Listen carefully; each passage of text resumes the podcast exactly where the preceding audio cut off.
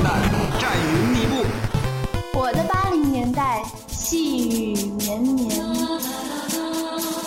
我的八十年代情真意切。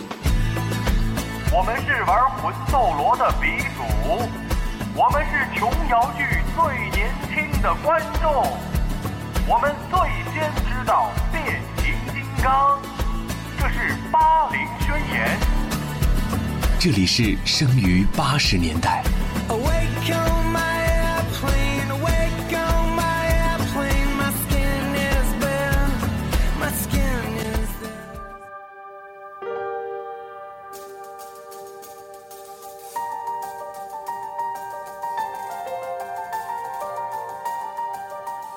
我爱光，我爱于是便有了光。我爱你，我爱于是便有了你。我爱我自己，我爱于是有了我自己。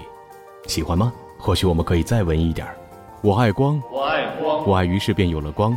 我爱于是便有了光。我爱你，我爱你，我爱于是便有了你。我爱于是便有了你。我爱我自己，我爱我，我爱于是便有了我自己。你好，梦的朋友，欢迎收听《生于八十年代》，我是张楠。生于八十年代，我爱光，我爱于是便有了八十年代的灿烂星光。意识流的冲击给那个时代的很多东西打上了深深的烙印，直到今天，听不懂、看不清、说也说不出来的作品，承载着作者个人的表达。然而，越发个人化的表达，看似很文艺，却又失去了文艺的另一种意义。之所以文艺会走向另一个极端，也是和艺术工作者们的境遇有着密不可分的关系的。二十世纪的八十年代，高薪、大牌、明星这些概念在演员中间还并不是特别的流行，人们过着朴实而平静的生活。屡屡在电视或者公众媒体里露面的明星们，也不过就是从事了表演这样的行业。艺术家们都在自己朴实无华的追求里，和这个世界保持着情感和现实的交融。所以，我们会听到触动心灵的旋律，看到震撼世界的画面。不要问我从哪里来。我的故乡在远方，为什么流浪？流浪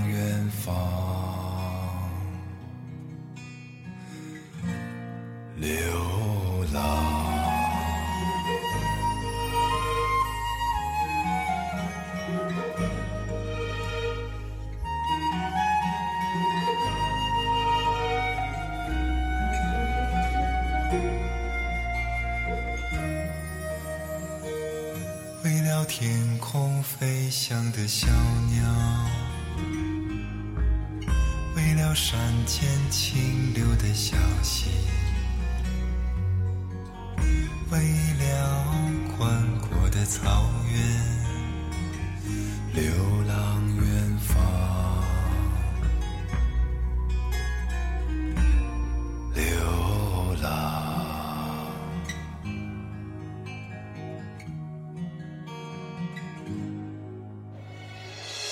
还有还有，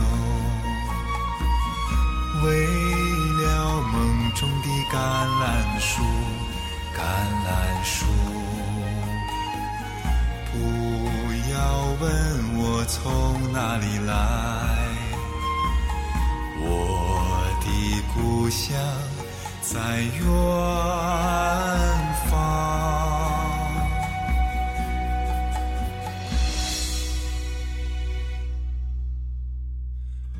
为什么流浪？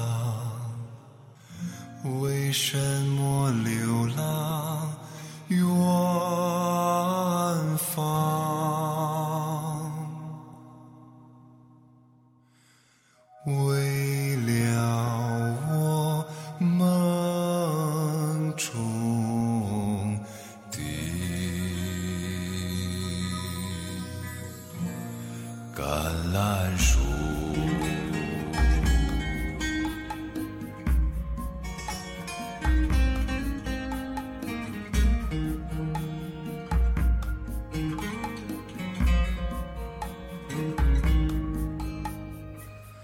不要问我从哪里来。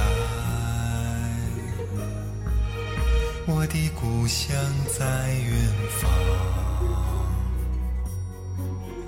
为什么流浪？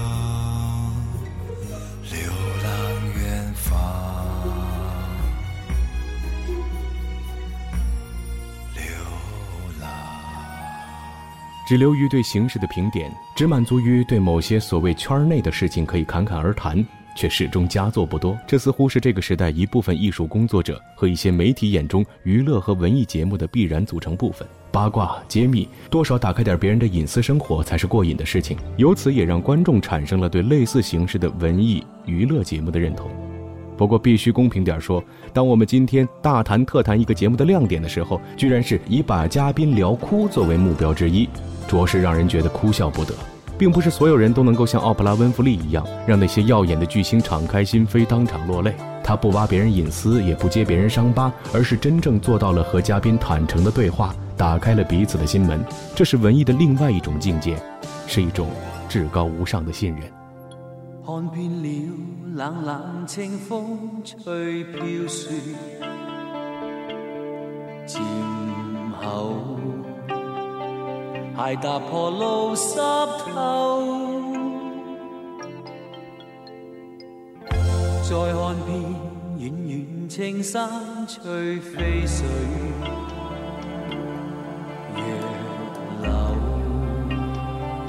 曾独醉冰消瘦。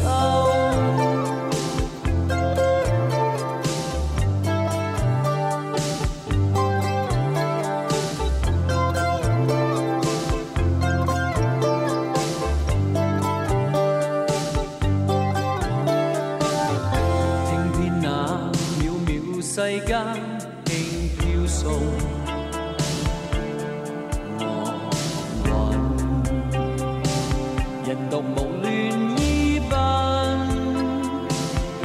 心把思绪抛却似虚如真，心院内旧梦复浮沉，一心把生关死劫与酒同饮，焉知那笑颜藏泪印？丝丝点点计算，偏偏相差太远，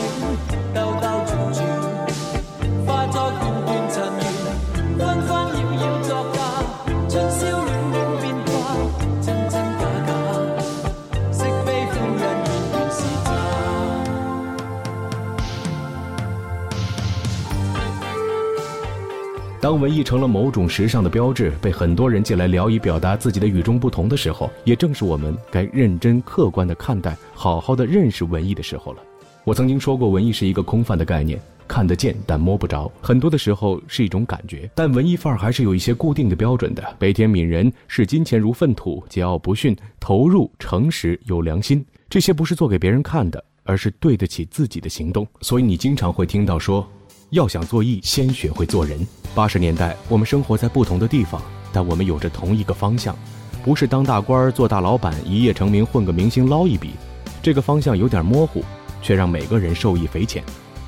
就是我们今天节目开头所说的，我们一直沿着光的方向行走，即便无法抵达阳光的彼岸，倒下时也会向着光的方向。没有一丝的勉强，没有顾虑和彷。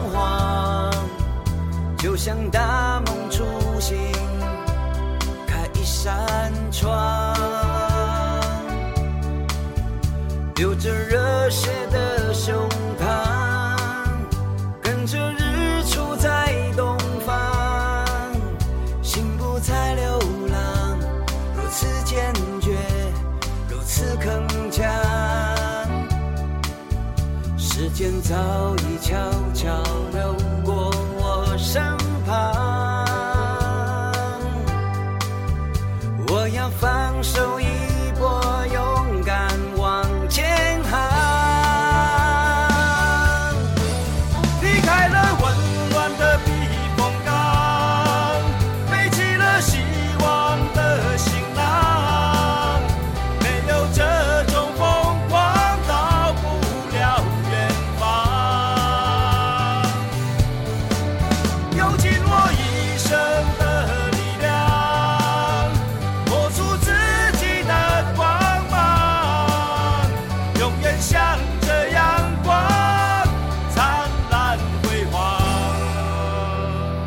多事情在阴沟里不见阳光，自然会腐烂，遭人唾弃。今天我们真的要开始重新找回光的方向了。别说其他人都如何如何，每个人都能做好自己，还会有其他人的如何如何吗？生于八十年代，感谢你的收听，欢迎关注我的公众微信账号 c o r s o o 六个字母，我是张楠，下期再见。延续夸父的主张，什么都不想，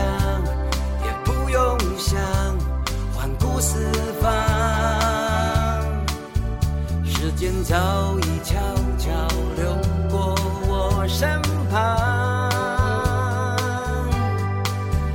我要放手一搏，勇敢往前行。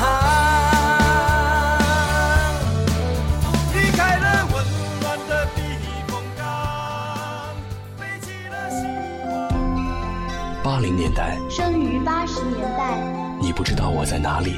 当我还在懵懂中徘徊，风雨抹不去的历程，阳光充足，阳光灿烂的日子，阳光灿烂的日子，阳光灿烂的日子，阳光灿烂的日子。那些年的梦中所想，如今握在自己的手上。生于八十年代，阳光灿烂的日子。和我当初想的不一样。